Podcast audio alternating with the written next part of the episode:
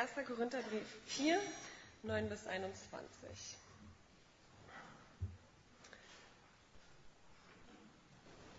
Aber manchmal habe ich den Eindruck, dass Gott uns Apostel an die Geringsten erscheinen lässt, wie zum Tode Verurteilte. Wir sind ein Schauspiel geworden für die ganze Welt, für Menschen wie für Engel.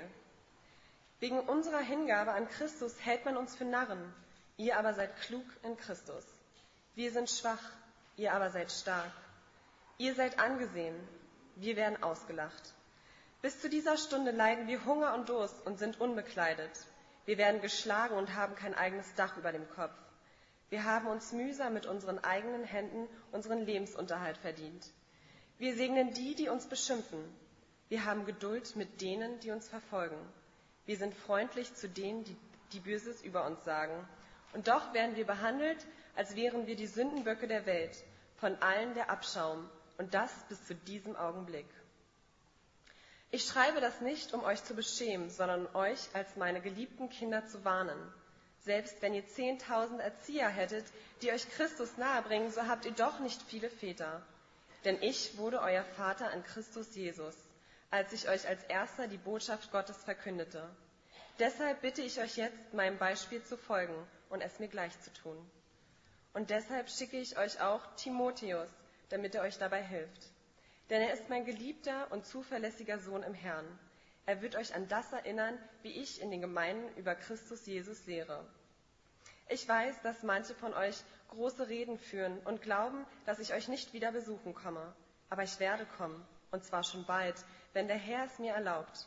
Und dann werde ich erfahren, ob diese Leute nur Schwätzer sind oder ob sie wirklich die Kraft Gottes haben.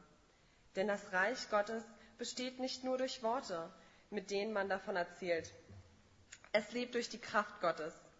Was ist euch lieber? Soll ich mit Tadel und Strafe kommen oder in Liebe und Freundlichkeit?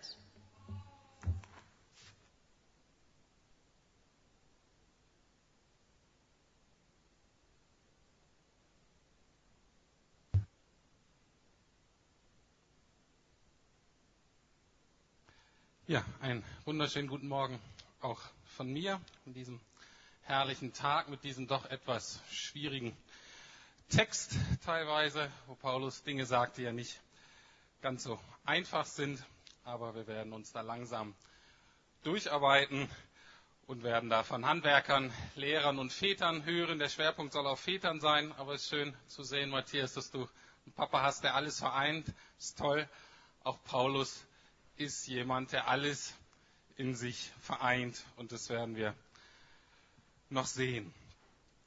Mein Vater war jetzt gerade die Woche zu Besuch und das war auch was sehr Schönes, einfach mal Zeit zu haben, alleine mit dem Vater, nicht mit der Mutter, die sonst immer alle Beziehungsarbeit übernimmt ähm, oder die Kinder, die die ganze Aufmerksamkeit wollen, sondern einfach mal Vater und Sohn. Das war sehr schön und er erzählte mir, dass in Bremen jetzt der Senat irgendwie versucht, männliche Grundschullehrer zu finden. Also es gibt ja männliche Lehrer, die tummeln sich aber meist in den weiterführenden Schulen und das große Problem ist, dass es viel zu wenig männliche Grundschullehrer gibt und dass das ein Problem ist, weil man merkt, dass ganz viele Kinder einfach aufwachsen heutzutage, ohne je wirklich ähm, geprägt zu werden von Männern, ohne dass Männer da sind, die Vorbildcharakter haben oder mit denen man sich identifizieren könnte. Und natürlich ist das eine Reaktion auf einen gesellschaftlichen Trend. Die Frage ist natürlich, wo sind die Väter? Wo sind die Väter, die die Vorbildfunktion für Kinder, für die eigene, für andere Kinder übernehmen? Das ist eine aktuelle Frage heute. Und es ist, ein bisschen anderer Form, aber auch eine ganz aktuelle Frage in Korinth vor 2000 Jahren. Und die Frage, die uns heute so ein bisschen beschäftigen soll, von der ich hoffe, ich gebe euch zwischendrin auch immer so ein bisschen Zeit oder die ihr vielleicht so im Hinterkopf behandeln sollt, ist die Frage, was können Väter oder Eltern, auch Väter und Mütter, geben, was Lehrer nicht geben können. Was erwarten, was erwünschen wir uns persönlich von Vätern, von Eltern, von Vater Figuren? Das ist so die Frage und deswegen steige ich auch gleich ein in den Vers 15. da sagt Paulus, selbst wenn ihr 10.000 Erzieher hättet, die euch Christus nahebringen, so habt ihr doch nicht viele Väter.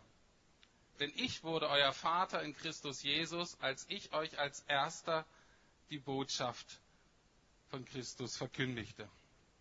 Also, wie im richtigen Leben, es gibt viele Lehrer, ich weiß nicht, wie es bei euch war, also ich hatte mehr Lehrer als Väter.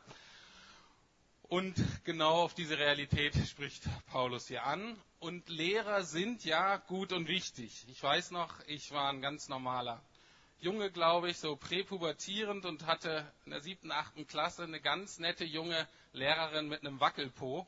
Und es hat mir überhaupt nicht gut getan. Ich war völlig abgelenkt und irgendwann war ich kurz davor, aus der Klasse zu fliegen, weil ich einfach immer Quatsch gemacht habe, den Unterricht gestört habe. Und, ähm, und für mich war es total wichtig, als ich dann einen guten Lehrer gekriegt habe. Alte Schule. Und der mich sehr beeindruckt hat, der Vorbild für mich wurde und der mich ziemlich eingenordet hat. Das war unheimlich wichtig. Und dann auch in der weiterführenden Schule hatte ich auch gute Lehrer. Und das ist wichtig. Also Lehrer sind was unheimlich Wichtiges. Aber wenn Paulus hier von Lehrern spricht, hat er ein bisschen andere Charaktere im Kopf. Das Wort, was da benutzt wird, ist Pädagoge, also das Wort, wovon wir den Pädagogen haben. Und das waren im Römischen Reich meistens Sklaven. Wenn wir Sklaven hören, dann denken wir, das sind so ähm, Leute, die ausgenutzt werden und die ganz niedere Arbeiten machen. Das war im Römischen Reich oft nicht so, sondern Sklaven. Die Römer haben ja überall Kriege geführt, haben überall alle möglichen Leute gefangen genommen. Das heißt, unter den Sklaven waren auch ganz viel gebildete Leute ganz viele Leute, die vorher ganz viel Verantwortung in ihren Ländern übernommen haben und dann in Rom eben auch verantwortungsvolle Posten übernommen haben. Und einer davon war der Pädagoge im Haus. Also es war oft ein, zumindest ein sehr vertrauenswürdiger, oft gebildeter Sklave, der damit dem anvertraut wurde, die Kinder äußerlich zu erziehen. Also so Benimmregeln und wie man sich verhält und so ein bisschen, wie man im Römischen Reich weiterkommt und so weiter. Das wurde denen erklärt. Man könnte so sagen, den damaligen Knigge haben die Pädagogen vermittelt. Und dann haben sie die Kinder noch oft zur Schule gebracht oder eben zum Privatlehrer, der denen dann eben die ähm, Schulsachen beigebracht hat, wie Lesen, Schreiben, Rechnen, Philosophie und so weiter. Also, das war der Pädagoge. Die sind unheimlich wichtig, aber das Entscheidende im Leben lernen wir nicht von den Pädagogen, das Entscheidende im Leben, also unsere Herzens-, unsere Charakterbildung, das lernen wir von den Vätern, das lernen wir von den Eltern. Das ist nicht die Hauptaufgabe der Lehrer. Wenn die das mal mit übernehmen, ist das schön, aber das ist nicht deren Hauptaufgabe. Und hier kommt so raus, wir brauchen Väter, wir brauchen Eltern, biologisch natürlich, aber auch im geistlichen Sinne. Das ist ganz, ganz wichtig. Und die Frage ist, was sollen Väter ausmachen? Was können wir von ihnen erwarten? Also einerseits natürlich Väter zeugen. Das ist hier im zweiten Teil von Vers 15. Genau übersetzt heißt das, dass Paulus die Korinther gezeugt hat in Christus. Also die sind durch ihn zum Glauben gekommen. Und ich weiß nicht, ob ihr das kennt. Oft hat man eine ganz besondere Beziehung zu Menschen, die durch einen selber zum Glauben gekommen sind. Und man übernimmt, selbst wenn man vielleicht jünger ist, oft so ein bisschen so eine geistliche Elternschaft-Funktion. Und das wünsche ich jedem von euch. Das ist was Besonderes, das ist was Tolles und das ist eben auch das Vorrecht der Leute, die den Menschen von Jesus erzählen. Die sagen, hör zu, in deinem Leben, wie auch immer, auch da muss es um Jesus gehen. Also es ist das ganz große Vorrecht von denen, die das erleben, wenn Menschen zum Glauben durch sie kommen und die dann sozusagen ihre geistlichen Kinder sind. Aber was ist nur die Aufgabe von so einem geistlichen Vater, von einer geistlichen Mutter? Wie sieht denn vielleicht unser Vaterbild, da bleibe ich jetzt mal, wie sieht denn unser Vaterbild aus? Ich glaube, wir haben so ein bisschen die Hoffnung, gerade wenn man schon ein bisschen älter ist, also ich rede jetzt nicht über so Kleinkinder, klar, die müssen versorgt werden und denen sagt man immer, wo es lang geht, äh, oder trägt sie dahin, wo es lang gehen sollte. Ähm, das hört natürlich irgendwann auf, wenn man älter ist, äh, oder sollte zumindest. Ähm, und die Frage ist, wie sieht so unser Vaterbild heute aus? Wie, wie, wie wünschen wir uns das? Und ich habe so für mich so gedacht, so ein richtig guter Vater ist einer, der unterstützt ständig. Also erstmal, der finanziell unterstützt. Einen Papa zu haben, der immer mal wieder Kohle rüberschiebt, ist was Feines. Aber ähm, auch wir wünschen uns heute auch noch mehr. Wir wünschen so ein bisschen, dass wir auch emotional unterstützt, verstanden werden. Da ist was familiäres, da ist was Vertrautes.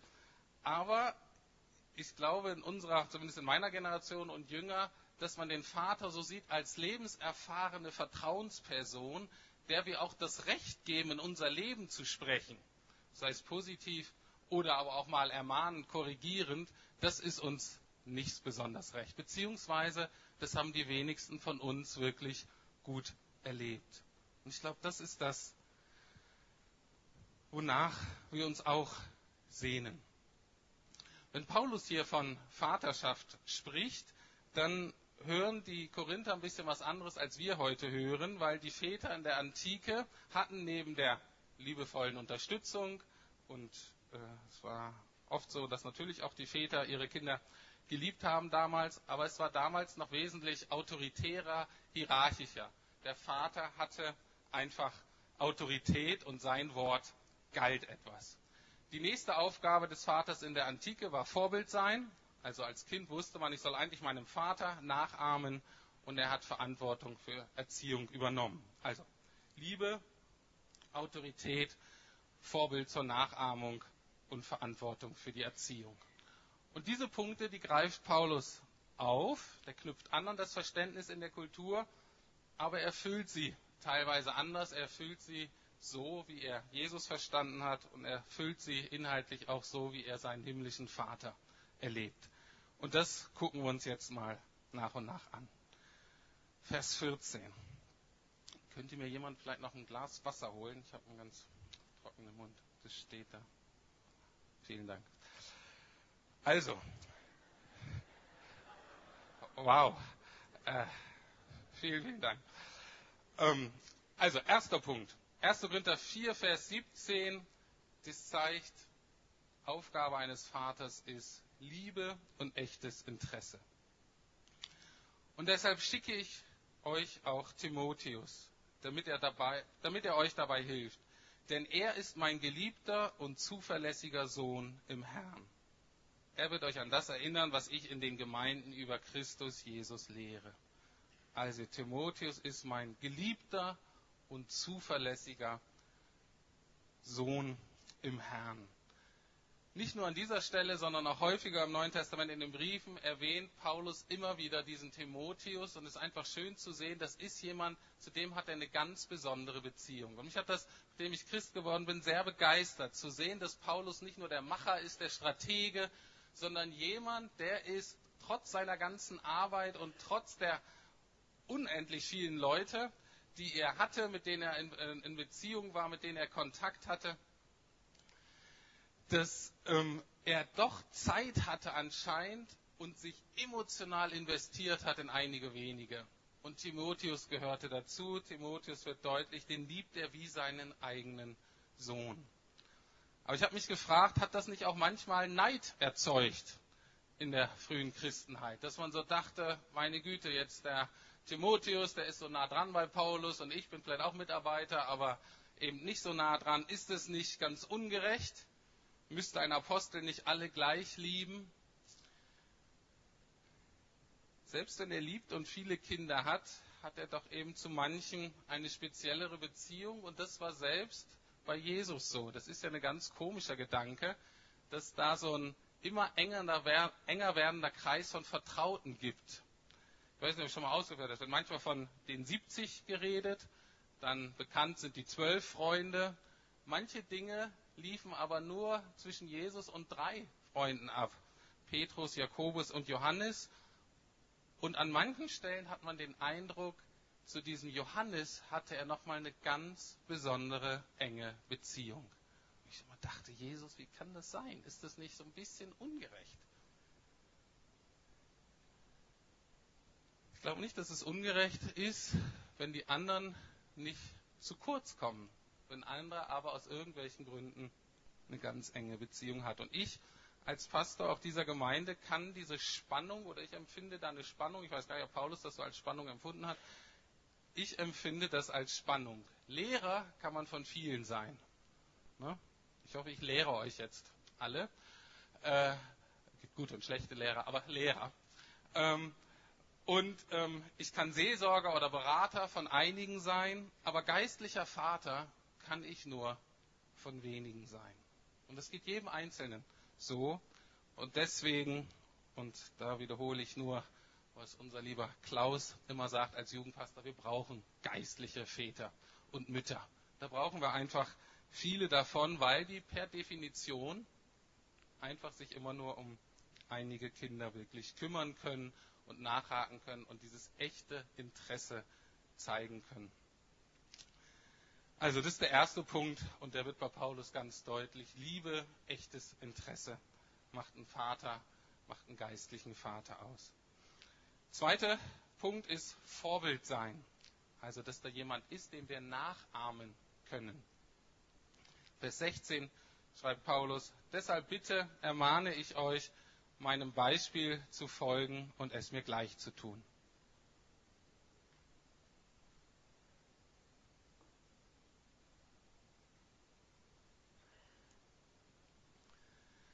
Also, das ist ganz klar für Paulus, ein geistlicher Vater, der soll nachgeahmt werden. Aber wie sieht es jetzt konkret aus? Was genau soll nachgeahmt werden? Und da schauen wir uns mal die Verse 10 bis 13 an.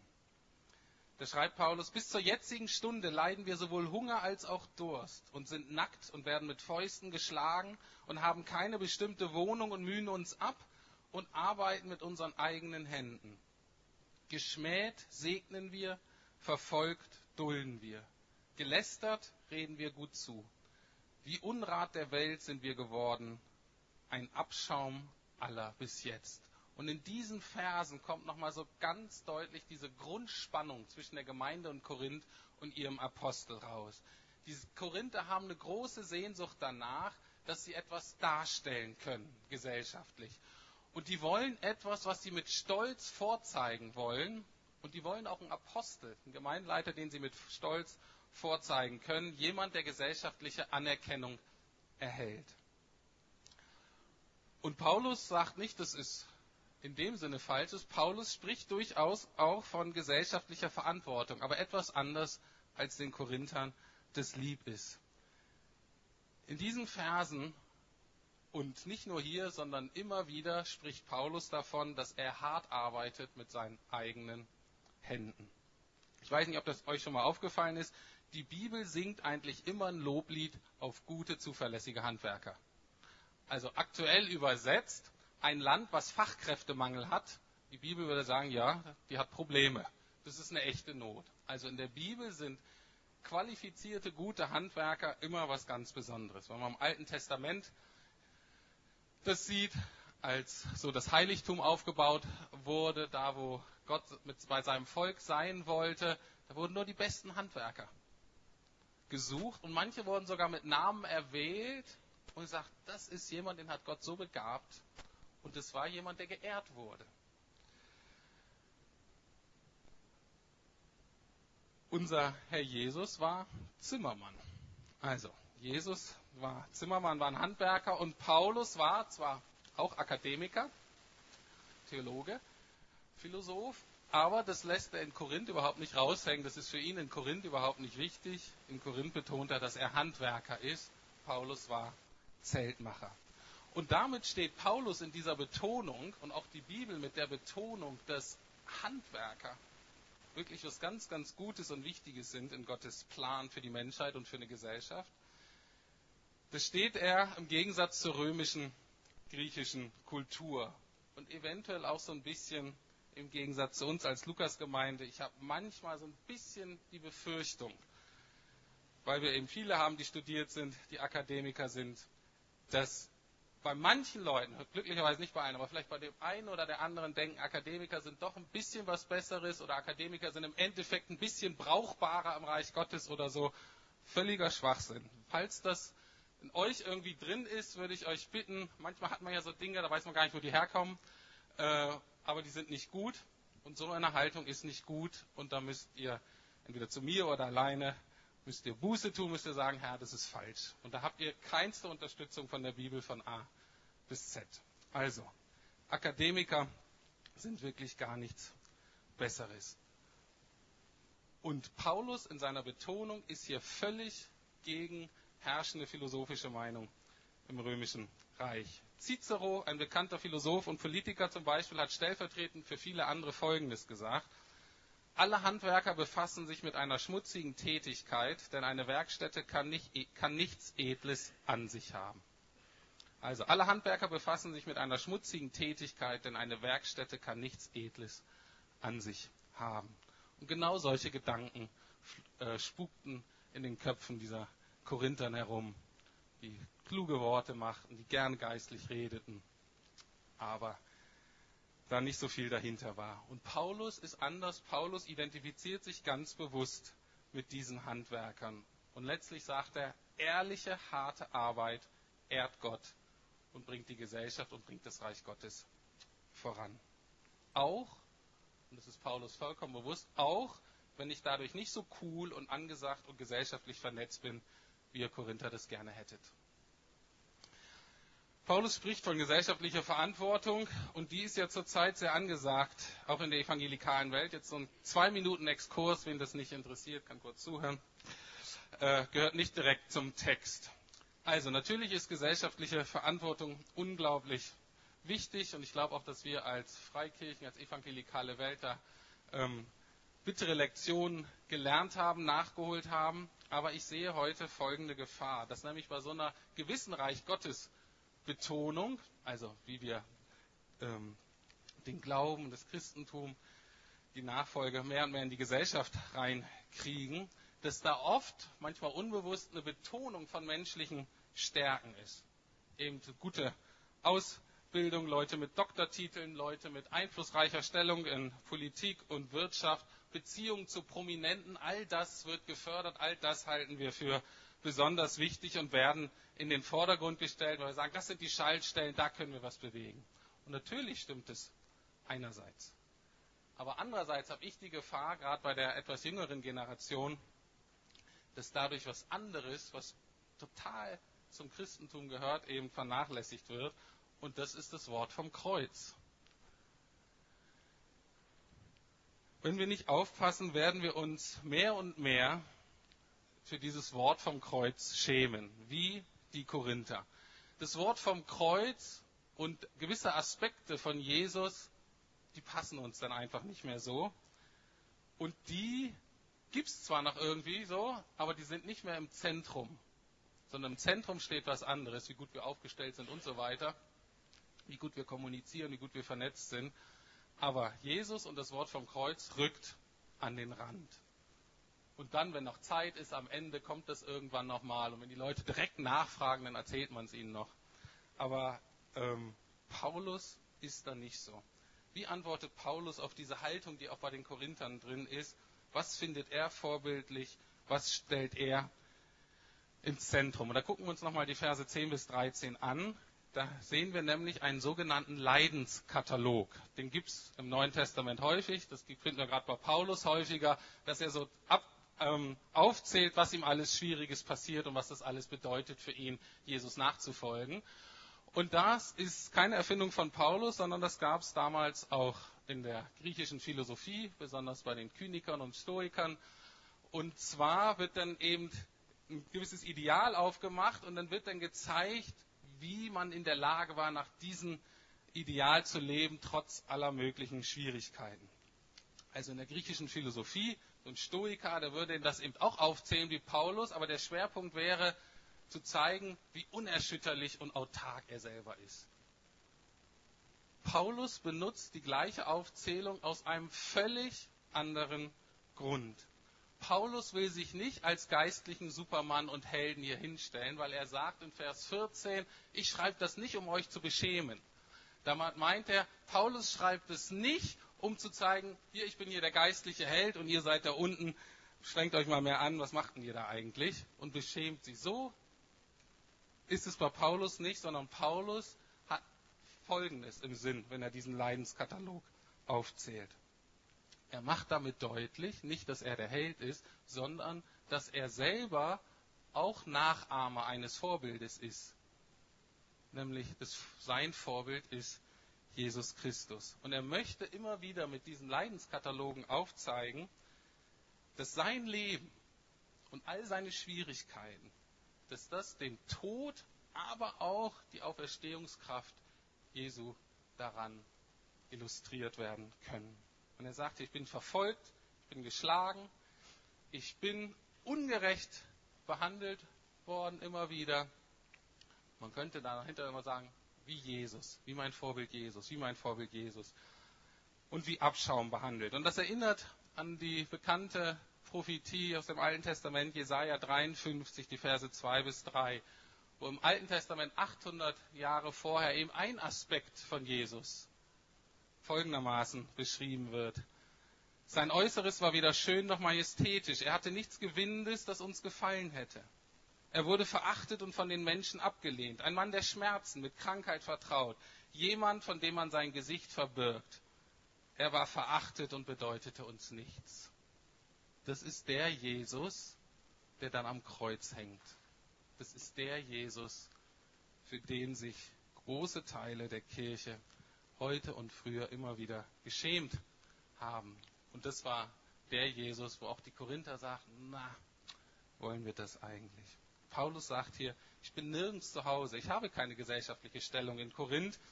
Vielleicht in seiner Heimatstadt hatte er die in Korinth nicht mehr. Ich habe kein Netzwerk aus bekannten Persönlichkeiten.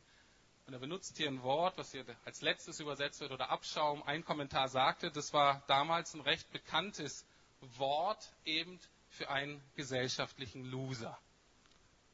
Vielleicht übertragen auf heute könnten wir sagen, Paulus stellt sich hier als Hartz-IV-Empfänger hin und die Frage ist, wollen wir uns damit assoziieren? Wollen wir damit sagen, na, was bringt der uns denn? Bringt der uns weiter? Und dennoch, und das ist das Paradoxe, und das macht Paulus ganz, ganz deutlich, und dennoch ist er, genau wie Jesus, siegreich gegen alle äußerlichen Kategorien, gegen alle gesellschaftlichen Vorstellungen, macht Paulus hier ganz deutlich. Aber das Entscheidende ist, ich bin siegreich. Der Todgeweihte bringt neues Leben und Segen. Was sagt er? Die machen mit uns, was wir wollen. Wir segnen, wir trösten, wir sprechen den Leuten gut zu. Ich bringe Frucht. Die Menschen kommen durch, zum Glauben durch mich. Paulus sagt hier zu seinen Kindern, liebe Korinther, lasst euch doch nicht so täuschen vom Äußerlichen. Schaut bei euren geistlichen Vätern auf das, worauf es wirklich, wirklich ankommt. Der damalige Pädagoge war für die äußere gesellschaftliche äh, Erziehung zuständig. Aber der Vater ist für den Kern, für das Herz, für, Herz, für die Substanz des Lebens verantwortlich. Und worauf kommt es an? Und da ist Paulus auch ganz klar, wir würden sagen, worauf es ankommt, ist Power. Paulus hatte wieder erwartend etwas, was die Korinther eben nicht hatten und viele andere nicht. Er hatte Power. Und das führt zu dem letzten Punkt. Seine Erziehungsverantwortung, die gestaltet sich so, dass er Kraft hat statt leere Worte. Denn das Reich Gottes besteht nicht im Wort, sondern in Kraft, lesen wir in 1. Korinther 4, Vers 20 und 21. Oder können auch sagen, die Königsherrschaft Gottes besteht nicht im Wort, sondern in Kraft. Was wollt ihr? Soll ich mit der Rute zu euch kommen oder in Liebe im Geist der Sanftmut? Paulus hatte sowas, was man heute wahrscheinlich natürliche Autorität nennen würde. Er hatte Kraft, weil er eben Liebe hatte, weil er ein echtes Interesse hatte, weil er Vorbild war, hatte er Autorität oder nimmt Autorität für sich in Anspruch. Sind nicht nur nette, bittende Worte. Natürlich hat Jesus auch viele Worte gebraucht, in dem Sinne, dass Jesus sehr viel gelehrt hat. Aber Jesus sagt von seinen eigenen Worten, meine Worte sind immer Geist und Leben. Das heißt, Jesus hatte in allem, was er tat, verändernde Kraft. Und das ist genau das, was Paulus sagt, genau darauf kommt es an. Warum hat Paulus diese Kraft? Weil er sich eben nicht von Äußerlichkeiten und von Nebensächlichkeiten hat ablenken lassen. Jesu Tod und Jesu Auferstehung waren und sind geblieben sein Lebensmittelpunkt. Und mit Auferstehung meint das Neue Testament immer auch, dass eine Kraft ins Leben kommt, die wir vorher nicht hatten und die wir vorher nicht kannten Und wenn wir sie zwischendrin mal wieder verlieren, dass wir alles tun müssen, um sie wieder zu kultivieren, weil es nicht unsere eigene Kraft ist, sondern was, was von Gott geschenkt ist. Also im Kontext des Briefes heißt das, die Korinther blasen sich auf, machen viele Worte, viele kluge Worte, aber es muss sich erst herausstellen, dass sie auch Kraft haben. Das heißt, bringen sie Frucht, kommen Menschen zum Glauben und diese Menschen, die zum Glauben gekommen sind, werden sie durch geistliche Vater- und Mutterschaft fest im Glauben und vertiefen sie ihre Beziehung zu Jesus. Das ist die entscheidende Frage und das ist die Frage, die auch wir uns immer wieder gefallen lassen müssen, bei all den vielen Worten, die wir hier machen. Paulus endet mit einer Frage, und die finde ich gut, weil sie einfach ist und doch so schwierig. Was wollt ihr? Das ist die Frage. Was wollt ihr eigentlich? Was wollen wir von Gott? Was wollen wir von geistlichen Vätern? Wollen wir Liebe und Sanftmut oder die Route, wie die eine Übersetzung das nennt, also Strenge und Korrektur? Ich weiß nicht, wie es euch geht. Natürlich will ich Liebe und Sanftmut und Verständnis und Geduld und Lob. Habe ich gesagt in der letzten Predigt, Lob. Natürlich sehen wir uns, wir brauchen Lob. Und das ist was, was ich so lernen muss. Ich glaube, da bin ich auch so typisch falsch geprägter Mann, dass ich zwar Sachen nett finde und auch gut finde an meiner Frau und Kinder, aber dass ich das sage, das muss ich wirklich lernen. Ich sag's einfach nicht. Und natürlich, das ist die Bibel ganz deutlich, geistliche Väter, auch gerade Väter, die loben, die sprechen das auf. Worte haben, ist Geist und Leben. Das Wort des Lobes, der Anerkennung ist ganz, ganz wichtig. Und Paulus begegnet uns immer als jemand, der das nur zu gerne tut, der sich nichts Schöneres hat im Leben, als seine geistlichen Kinder loben zu können. Ich möchte mal ein paar Verse aus dem elften Kapitel des ersten Korintherbriefes nur kurz vorlesen, damit ihr da einen Eindruck von habt. Da sagt er, geht es um verschiedene Streitigkeiten in der Gemeinde. Geht inhaltlich ist jetzt egal. Er sagt, ich lobe euch aber, dass ihr in allem meiner gedenkt und die Überlieferung, wie ich sie euch überliefert habe, festhalte. Bisschen später, wenn ich aber Folgendes vorschreibe, so lobe ich nicht das Pünktchen, Pünktchen. Und was soll ich euch sagen? Soll ich euch loben? Hierin lobe ich nicht. Denn ich habe von dem Herrn empfangen, was ich auch euch überliefert habe, dass der Jesus nämlich was anderes gesagt hat. Und jetzt macht ihr euer eigenes Ding völlig entgegengesetzt.